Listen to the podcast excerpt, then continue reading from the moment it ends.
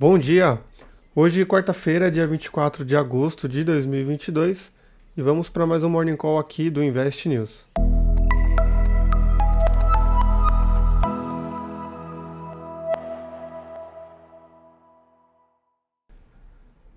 Nessa quarta-feira, as bolsas da Ásia tiveram um, dia majoritariamente de queda, com a influência do desempenho negativo de ações de montadoras dentro do índice de Xangai, que registrou uma queda de 1,86%.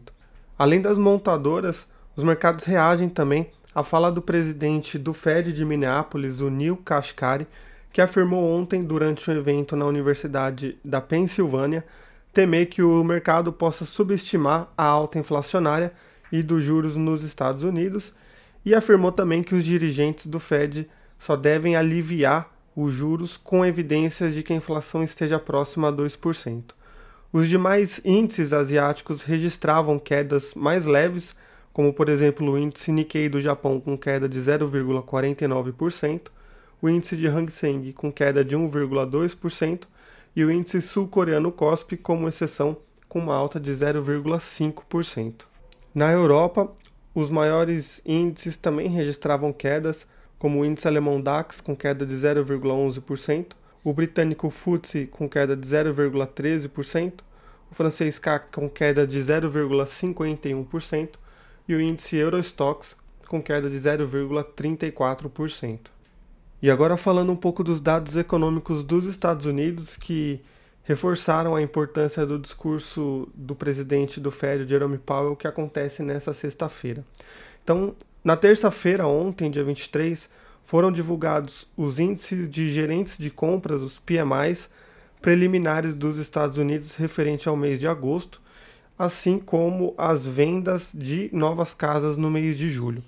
Ambos os dados chamaram a atenção porque eles refletem o desempenho da economia dos Estados Unidos durante um período de alta de juros. O PMI preliminar do setor de serviços passou de 47,3 pontos em julho para 44,1 pontos em agosto, contrariando a expectativa do mercado de uma alta para os 49 pontos. Já as vendas de novas casas caíram das 585 mil registradas no mês de junho para 511 mil no mês de julho, resultado bem mais fraco que as projeções de uma queda para os 575 mil. Esses dados eles indicam que a economia dos Estados Unidos está desacelerando e pode fazer com que o Fed mantenha o ritmo de alta de juro em 0,5 ponto percentual para a próxima reunião, a fim de evitar uma recessão mais forte na economia do país. Hoje, às 11 horas do nosso horário local, vai ser divulgado o número de vendas pendentes de moradias referente a julho dos Estados Unidos e o mercado já projeta uma queda mensal de 4%, refletindo esse cenário de juros mais altos nos financiamentos imobiliários. E falando de Brasil, o índice de preços ao consumidor semanal, o IPCS, foi divulgado pela FGV hoje, com registro de queda de 0,95% nos preços nessa terceira quadricemana do mês de agosto. O resultado ele mostra uma desaceleração no ritmo da deflação, que na divulgação anterior tinha ficado em menos 1,28%. A alta acumulada em 12 meses sobe de 5,86% para 6,22%.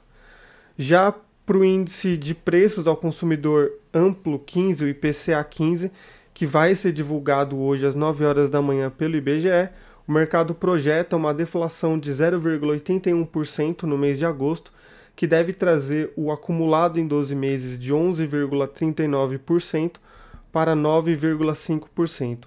Qualquer resultado muito divergente dessas projeções pode impactar as projeções oficiais do IPCA para agosto, assim como influenciar na marcação ao mercado dos títulos de renda fixa, como os pré-fixados e os híbridos, e afetar também a nossa bolsa.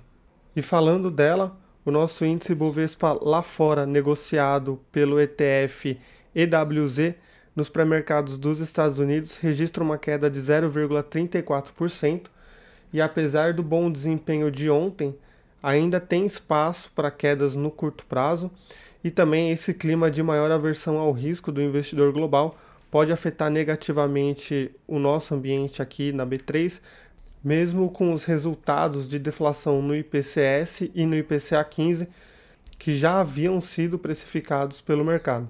E termina por aqui o Morning Call de hoje, mas fica sempre o convite para vocês acessarem o relatório completo direto no site investnews.com.br, onde a gente coloca o gráfico do índice Bovespa em relação aos últimos dias, às últimas semanas, para vocês darem uma olhada. E a gente se vê amanhã na quinta-feira. Até lá, tchau, tchau!